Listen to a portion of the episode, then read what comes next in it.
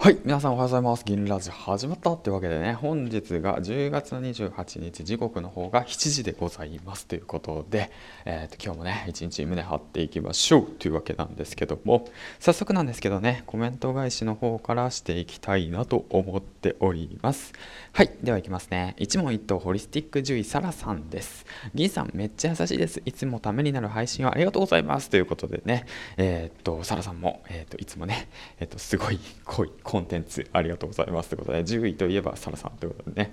えっとポッドキャストあとあと Spotify の方もねサラさんはやられているのでもしね、えーと、興味のある方はそちらの方にね飛んでみて聞いてみてはいかがでしょうかということなんですけども、ま、僕もね、えーと、Spotify と Podcast の方にマルチ配信を始めて数字がね めちゃめちゃ伸びました。はい。うん、で、まあ、今ね手元にパソコンないんであの見れないんですけど一気にねえーとどうだろうな具体的で言っていいのかな、まあ、約ねそう めっちゃ8倍とかですね、うん、6倍7倍くらいいったかな。めっちゃ伸びましたね、うん、だからぜひねまだやってない方はねあのヒマラヤでねマルチ配信できるんで設定してやってみてください。すぐにできますようんはい、ということで、えー、っと次、コメント返しの方していきたいなと思います。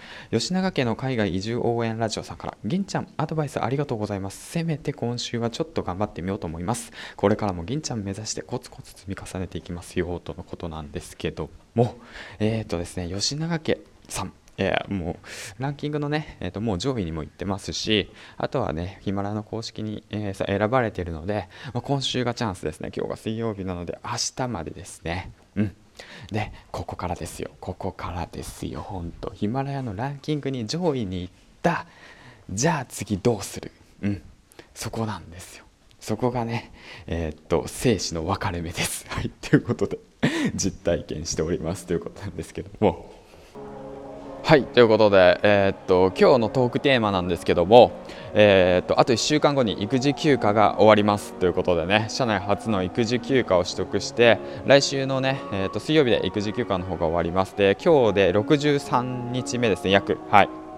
ということで、えー、とそれでね、まあ、育児休暇を取得して、まあ、ざっと気づいたことなどをね述べていけたらいいかなと思います。朝からその話題どうなのかなって思うんだけど。まあでもね、まあ、あのまあ、話したいんでね、話していきましょう。はい、ということで、まあ、僕自身ね、育児休暇を社内で初めて取得しました。その理由としては、そのまあ、一つは、えーとまあ、自分の自己成長のためですね、うん、育児休暇を取得したら自分がどう変わるのかとかね、まあ、あとはねあの自分の環境をねガラッと変えたかったっていうのこともあるし奥さん奥さんをね子供とね、えーと、過ごす時間を作りたかったっていうことですね。はい。ということでこの3つなんですけど振り返ってみれば、えーと育児休暇。めちゃめちゃ大変です。はい。大変です。大変です。はい。うん、何が大変かっていうと、まあ、そう、育児に家事に、えー、っと、まあ、そういった時間がね、まあ、仕事となるわけなんですけども、本当ね、不定期。あの予想ができない、うん、赤ちゃんがね、えー、と泣いてしまったらそこでずっとその時間帯取られてしまうしであとはどうだろうな、そうだな、娘がね、3歳の娘がいるんだけど、3歳の娘が保育園からね、帰ってきたら、もうそこからずっと寝るまで、えー、っと、家族の時間、うん、そう。だからもう本当自分の時間がほとんど取れないんですよね。うん。うん。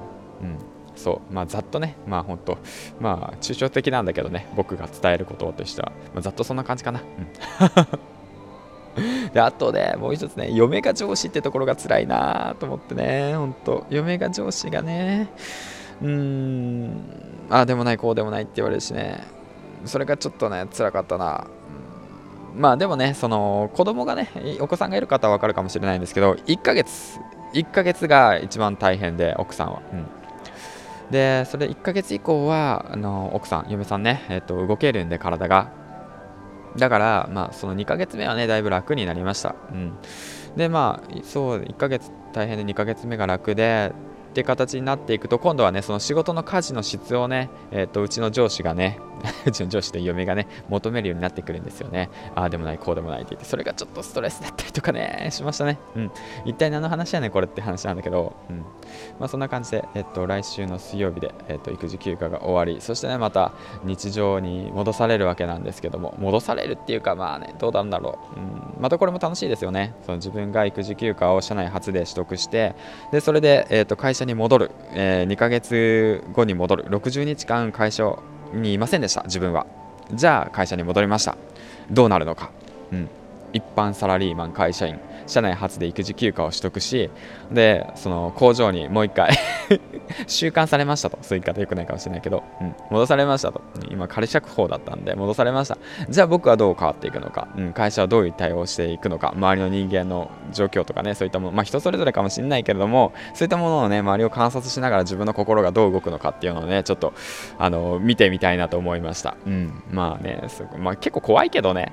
怖いですよ。そりゃだって社内でさ初めて育児休暇取得してさなんかどうせ暇だらだとかさ、うん、何してたんだとかさなんかいろいろ言われたりとかしてさ、うん、で途中戻ってきたらさ、ね、会社内にさ居場所があるのかどうなのかとかも分かんないしさ、うん、だけども、まあ、僕自身ねそのなんて言うんだろう、まあ、僕のことばっかなんだけど、まあ、僕のチャンネルだからいいんか。えー、っと あのねなんて言うんだろうなあの環境を変えたいっていうことがねすごくあったから、うん、だからねバッと環境を変えてみました、うん。まあ、結果としてはね取って本当に良かったなと思います。またね改めて、えっと、気づいたことバーって言ってまとめてで、まあ、ツイッター等に流してそしてそれを台本としてね、えっと、ラジオ等でね話していけたらいいかなと思ってます。はい。ということで、えー、っとまた次回の放送でお会いしましょう。銀ちゃんでした。今日も一日胸張っていきましょうね。バイバイ。